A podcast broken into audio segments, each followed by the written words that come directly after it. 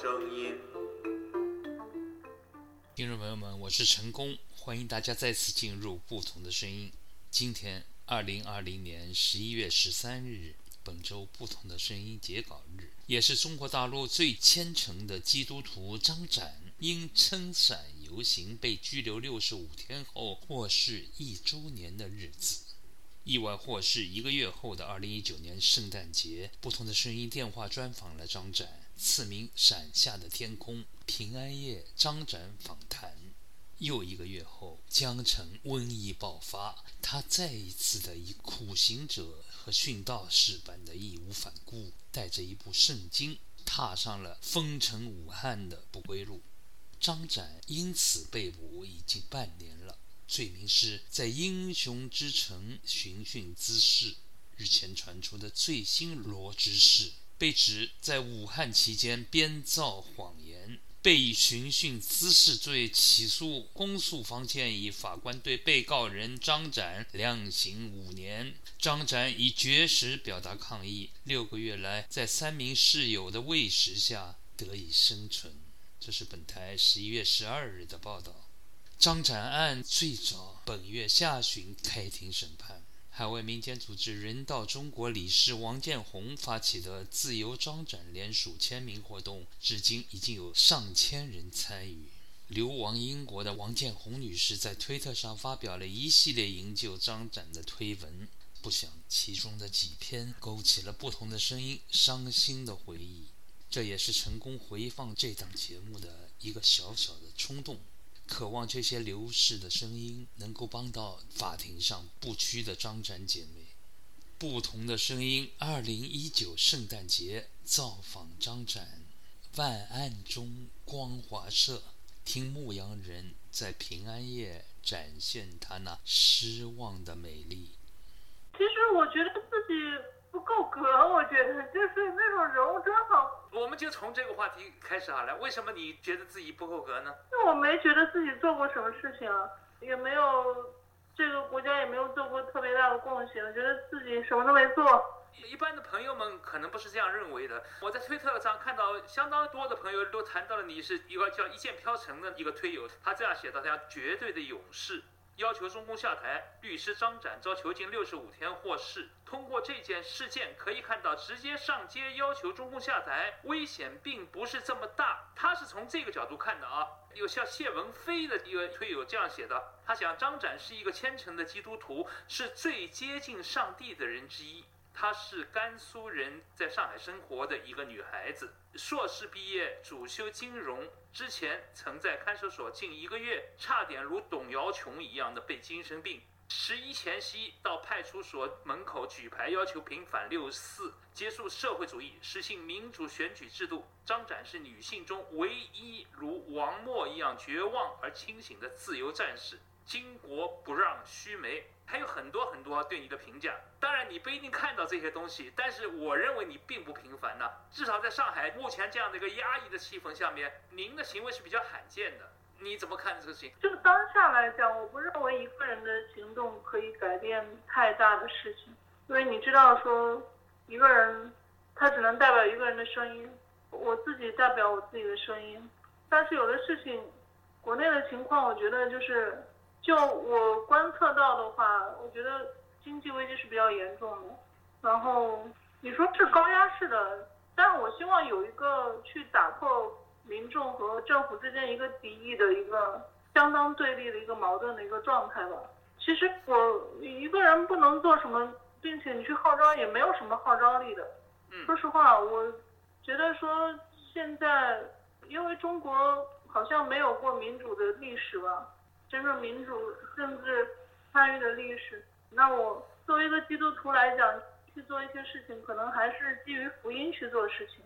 嗯，我希望就是说，基督徒可以可以去推进一个国家政治的一个和平的改革也好，也好改变也好，我希望去做一点点突破吧。因为太多人基于恐惧去做一些错误的一些一些，比如说不敢说话，面对公益不敢发声。然后政府也基于恐惧去乱抓人，我觉得是基于信仰去做这件事情吧。嗯。但是说实话，我我真不认为说这件事情可以足够大到说，可以为我做什么专访。嗯，我觉得就影响力来讲，几乎没有。就真的对于政府来讲，可能在我感觉，他们根本就一个人的声音对他们来说太小，因为中国有十四亿人，一个人的声音太小了。那您明明知道自己并没有可能没有号召力，但是你还是去做了这样一个很可能会让你身陷牢狱的事情。我们记者报道说是您举着一把伞，伞上写了这样的几行字。有一些人呢就讲呢，就比如刚才说你在派出所举牌，具体的肯定是拿伞，并不是到派出所门口举牌，对不对？之前在政府门口也呼吁过，希望这个国家改变。嗯嗯，不止一次，方式不一样。对对，方式不一样。你为什么一而再再而三的明明知道不可为而为之呢？不可为而为之，我不知道，我也不知道，我就是想去做一些突破恐惧的事情，因为国内的政治这种高压实在让人窒息。我觉得就是它需要一种破裂吧，这种窒息的状态需要我差点，我差点，您您说的是破裂，就是讲把它捅破的意思，对吧？嗯对嗯嗯，它需要一种破裂。我觉得这个起点挺好，您说，嗯嗯，对我我我是这样想的。至于说恐惧，我觉得我自己也有啊。我包括现在我也还是处在这种状态中，包括说今天接受这个专访，我自己心里头觉得挺挺。其实我我自己觉得说，我不知道，就这种恐惧是是是本能，但是但是你现在国内的情况，或者现在人的情况，我觉得大部分人都是被本能驱使。然后我觉得这个状态是不是应该改变？我觉得人类应该去，人类不应该完全靠本能驱使吧。现在这个国家的所提倡的这种意识形态，所谓的这种的唯物的观念，形成这种意识，这种人的这种观念，我觉得对人的伤害特别大。那我觉得人应该是首先是是寻求的嘛。我现在我希望他们接受福音，倒不是说这个事情我本身可以推进政治方面多大的改变，我觉得很难。但是我希望他们可以看到福音，福音首先是不会去伤害他们的，因为我觉得在这种驱使，在这种利益和欲望的驱使下，就是认为说凡跟我不一样的一定是来伤害我的。但其实不是这样的，就是有的人会给你提意见，就是在这种，我希望让他们看到说我为什么冒着高压来，希望有一个对话，不是来伤害你的，而是希望说人类应该有一个，有的人也会基于说好意去阻碍你去做你不希望做的事情。嗯其实他是好意，他并不是说想来伤害你怎么样。所以我觉得这个对我个人而言，福音意义大于政治意义。啊。我的理解不知道对不对啊？就是您前段时间一系列冒着生命、冒着被抓的、被捕的危险做的一系列的不止一次的事情，其实个人的意义大于政治意义。其实您是想传福音，想向政府或者向世人传达一些他们目前非常缺乏的东西，倒并不是要寻求一种什么政治上的改变，能够这样理解吗？政治上的改变一定要有，但是我预估说，我个人的政治影响力可能还不够大吧。嗯嗯嗯因为我能想到的去改变上的政治，可能也是通过这种福音的影响，通过人嘛，人和人沟通，我认为首先是基于心灵的沟通，嗯其次是基于这种，就是你你先首先用心去感受说这个人是不是来害你的，这个人为什么要要基于弱势的群体要来跟你谈这个事情。当然，可能这个就是一厢情愿吧，嗯我我也不太清楚啊。但是作为个人而言，可以做的事情太少了，太小了，太微不足道了。自己始终觉得说这个事情做的很微不足道了。嗯，我们姑且叫它福音维权吧。您在这两三次行动中，举牌、举伞或者是怎么样，被他们短暂的拘留，或者是最长的五十多天吧，你有没有在这期间对政府这种拘留你的人或者是维稳的人员进行您所说的传福音的这样的一种行为呢？嗯，有有你看一下。好吗？嗯对，其实我跟他们接触大部分是被审讯的状态，所以话题都不是我主动发起的。我主要还是回答他们的问题，为什么这么去做，然后我做了什么事情，在什么时间做了什么事情，嗯基本上是这样。但是在您回答他们的问题，为什么做这个事情，在什么时间做的，怎么样做的，这样子你完全可以阐述你的传福音的这种心中的一些理念思想，按照他们的问题来回答也是可以传的。对我，他们可能只是知道我的身份是基督徒，但是我也没有传太多的福音吧。在审讯的过程中，我好像没有，哦，没有，真真没有这么做。但但是后来我也在想，怎么来解释这个事情。我我自己心里边就是这样一种状态，一种，我觉得可能也是基于恐惧或者基于一种比较复杂的一种心理去去做一些这些事情吧。就问我说为什么，呃，当他们的面没有跟他们说福音。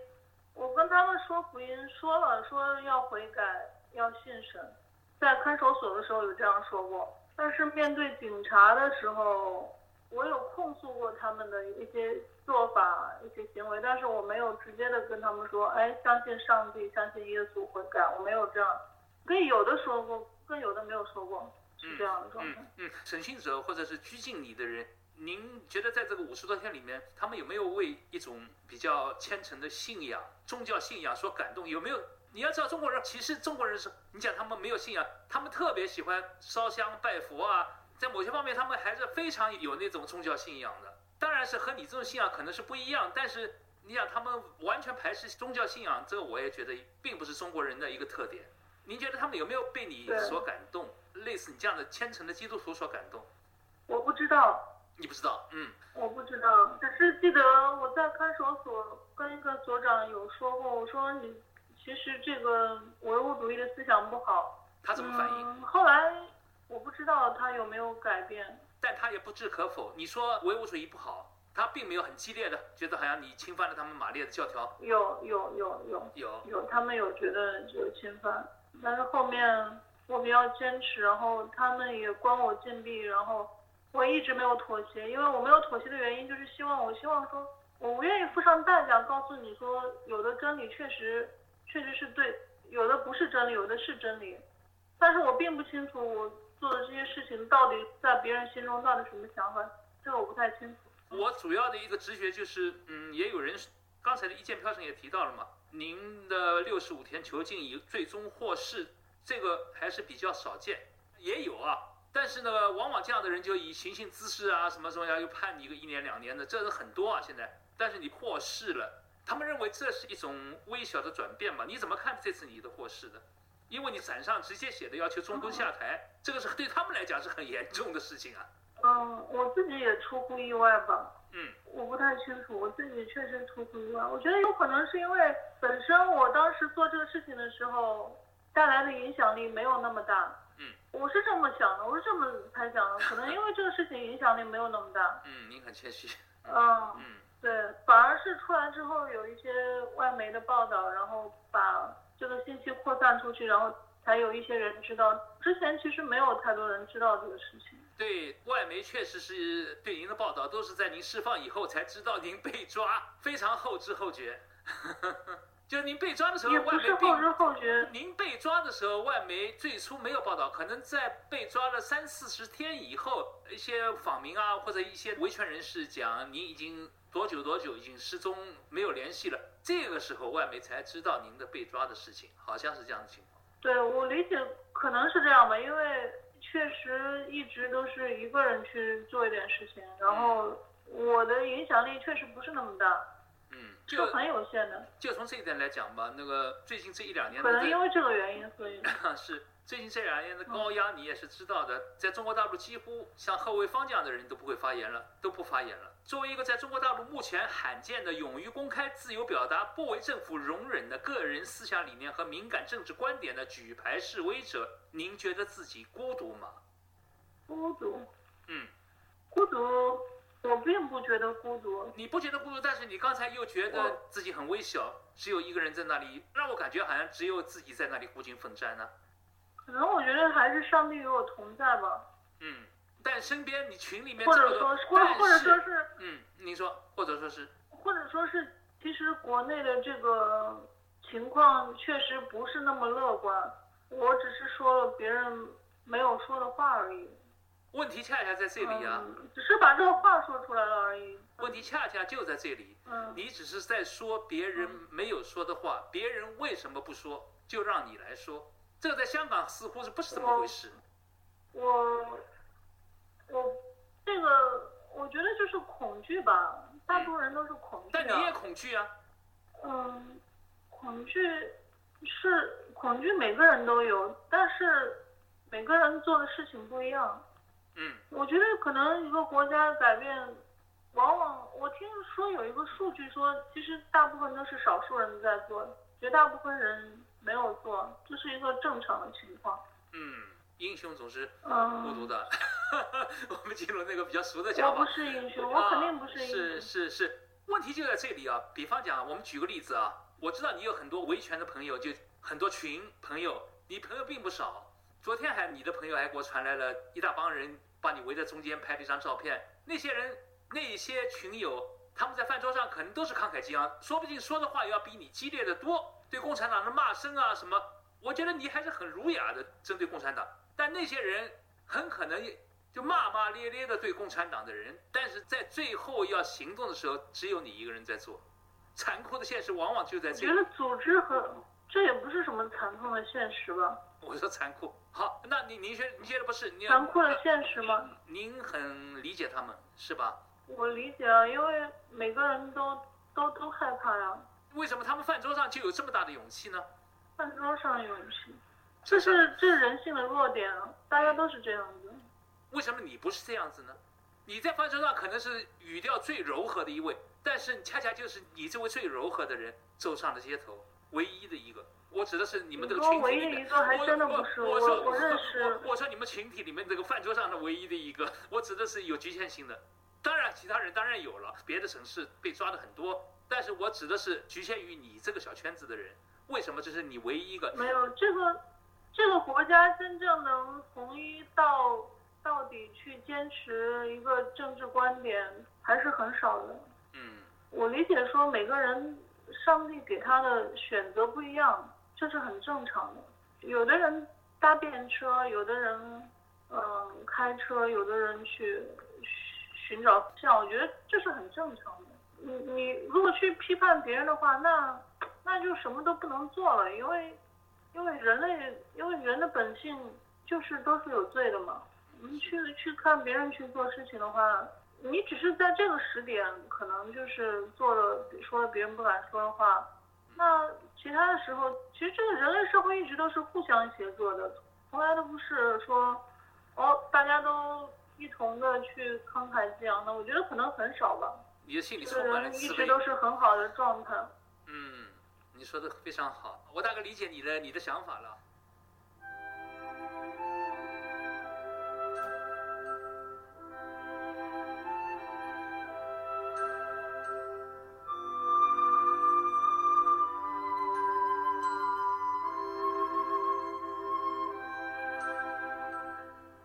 现在正在收听自由亚洲电台的不同的声音节目《伞下的天空》平安夜张展访谈。推特谢文飞写道：“张展是虔诚的基督徒，是最接近上帝的人之一。她是甘肃人，在上海生活的一个女孩子，硕士毕业，主修金融。之前曾在看守所近一个月，差点像董瑶琼一样的被精神病。十一前夕到派出所门口举牌，要求当局平反六四，结束社会主义，实行民主选举制。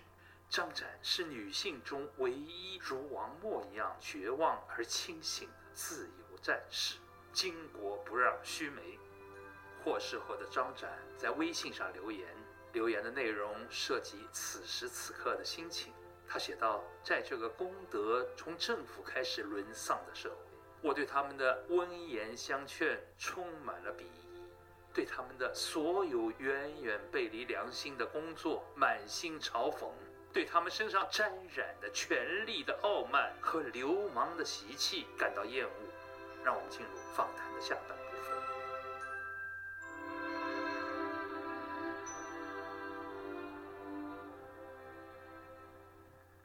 回到对您的一些，因为网上您的资料其实挺少的，有说您是复旦毕业的，有说您毕业于西南财经大学的金融专业，哪一个是正确的？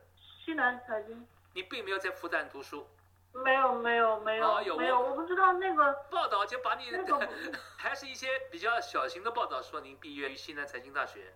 对西南财经，那您怎么会在上海得到了上海户口的？一般上海不是要求进户口的人一定要有上海大学毕业什么文凭啊，什么东西？您好像还是很顺利的得到了上海户口，这也是以讹传讹吗？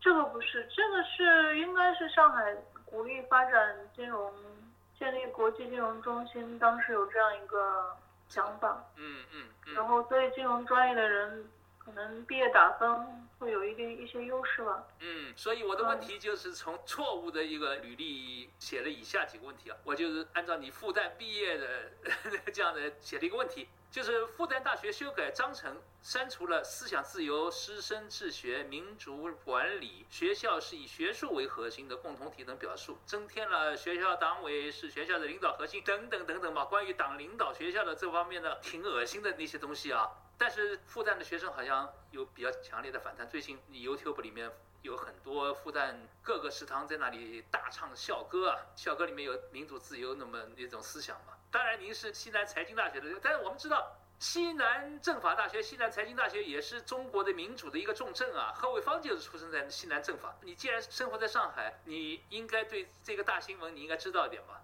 哦，我看到了。嗯，你怎么看？我很理解啊，学生，嗯，学生的想法、做法。学校没有自由的空气，可能就不能成为一个大学。嗯，嗯。好，这个问题不问了。新闻性的东西还是有点敏感，而且涉及到本地的新闻。您毕业以后是在西南一带做律师呢，还是到上海律师事务所工作？在上海的律师事务所。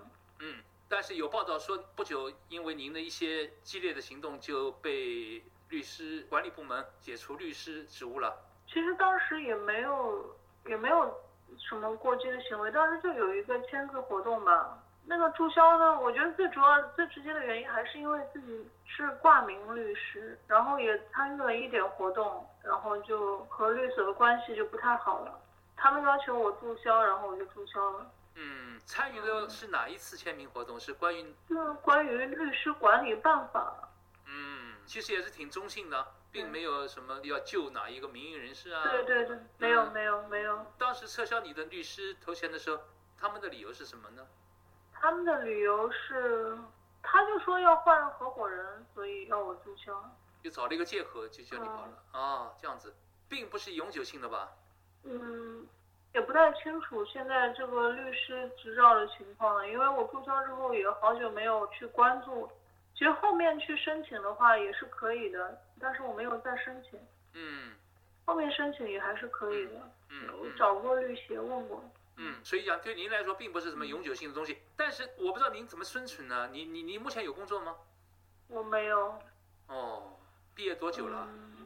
我我毕业时间蛮长，有十年的时间。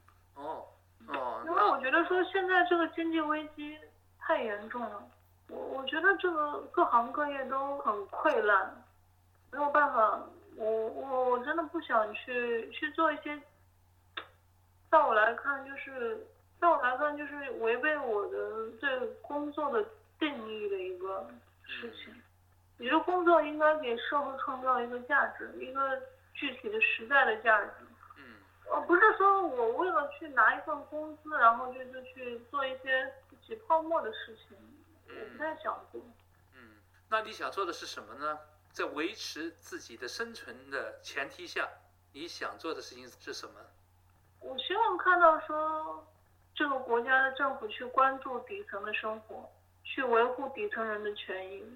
我觉得这是一个国家文明的开始，去关注最底层人的生活，嗯，去保护他们的利益，去保护他们的权益，嗯，这是我我希望去做的。就是如果说是自上而下的这样的模式的话，我觉得不行。这这这个，我觉得没有没有，这不是我工作的意义。嗯我的理解就是，您今后主要的精力还是会投身到公益事业当中去，也就是 NGO 啊，或者是类似这样的为底层民众谋福利的那样子一种公益事业。我希望从政治的方面去做了。嗯，政治方面。NGO 政治制度不改的话，这个制度不改的话，根本就没有没有什么健康的 NGO 出来。嗯，NGO 也是一个非常让人绝望的话题啊。那你又希望从政治方面去做，你又觉得各条路都被堵死了，您怎么做呢？阻挡不可能，马上抓呀，而且是要判刑的。那怎么做呢？像香港人这样的，现在关于香港的任何话题都已经被完全禁掉了。嗯，你你觉得从何入手呢？我我不知道，你不知道？我没有具体的计划，嗯。只是说应该去，至少应该去呼吁吧，至少很多的社会问题不要被掩盖，嗯。然后去这样的环境，这样的高压的环境，确实我我觉得很困难，但是但是很多事情没办法，一个人做的事情就是几乎看不到，我看不到自己做了什么事情。嗯，你想过要嗯。换个环境吗？比方讲出国留学，继续学业。没有，也没有。那不是我这个问题前面问了，你也没有直接回答，你怎么维生呢？这个挺让你焦心的。你又没工作，我讲的难听点可以吗？难道就真的是吃低保我觉得不是在维生，我觉得自己是在维死，维死？真的，就对，没有维生是在维死。因为我觉得说这个国家维生，在这种，你看历史上也发生过大跃进的情况。是大跃进之后为什么搞这种人民公社？因为发现这个问题，又不愿意去从权力的方面去改革。嗯因为中国问题的核心就在权力上。嗯。那权力的问题不改革，那后来就搞人民公社，人民公社蛋糕在缩小呀。你人民公社公有也解决不了蛋糕小的问题啊。嗯。反而带来了就是海吃海喝，最后几年之内把什么？我看到这是我听比我年龄大的人说的，几年之内就是把村里或者好像人民公社是村庄都搞的吧，就是是是是是，能吃的都吃完了，然后就没吃的了。那我觉得现在现在在这种经济危机下又走这种供销社，那到最后就是又像类似于走公有。那蛋糕减小，你公有有用吗？你最后还是要饿死人，这是我现在最焦虑的问题。就是中国将来饿死那么多人怎么办？您觉得这样的危机已经你现在去工作，你给自己谋生，但是这个国家那么多人饿死了，对我来说是一个很痛苦的事情。嗯就是你作为人来讲，你不可能说是看到别人饿死，然后你你你你袖手旁观。这是我现在看到整个社会趋势，就是现在让我觉得很焦灼的地方。也就是您说的不是为生，而是为死。那你你讲讲“为死”这样的新名词，这这个是你说不定是您有那个发明权的。怎么叫为死呢？解释一下好吗？为死，我就就觉得说，当个人没有办法改变这个国家的时候，呼吁又没有得到任何回应的时候，然后还是不能停止呼吁，然后就是像等着和底层的人一起饿死的一种状态。等死！我实在改变不了了，我就和他们一起饿死。这幅图像太悲惨。那你已经这么悲观了，你还会再去举牌吗？或者是再撑把伞之类的？能改变吗？我不知道啊。我对撑伞这件事情能改变多少，觉得挺挺绝望的。嗯因为我我去撑伞接触我的人也也只不过是那个基层的警察、国保，嗯对吧？嗯。有人理吗？有人理吗？没人理啊。会不会和平的道路就是这样子啊，嗯没有办法，你只有就是，我觉得民主啊，民主一定是大多人做的事情，不是一个人干的事。嗯，所以您觉得合理飞这条路也走不通？我比较绝望。那另外一条路呢？像香港的勇武这样的，当然这又是一个非常敏感的话题，勇武啊，勇武，我觉得我做不出来，你也做不出来。可能别人可以吧。那所以中国这两头都不能做的话，那就是就是您说的那个新名词了，求死了。嗯，好的好的，我们就随便聊聊这样子，我们也没有触及他们的最敏感的那根神经啊。我觉得谈挺好的，我也没有什么更多的问题了。希望你一切都好，心情要好一点。马上要过节了嘛，哎，作为基督徒，你在上海过不过圣诞呢？过的过的，你们有自己的信和的圈子的啊。对的对的。好的有聚会，圣诞快乐！谢谢你，哎呀，新未来的新年，希望你一切都好。再见再见，张晨。再见啊再。见，拜拜。今天的节目就播送到这里，节目是由成功采访制作、编辑和主持的。听众朋友们，下个星期再见。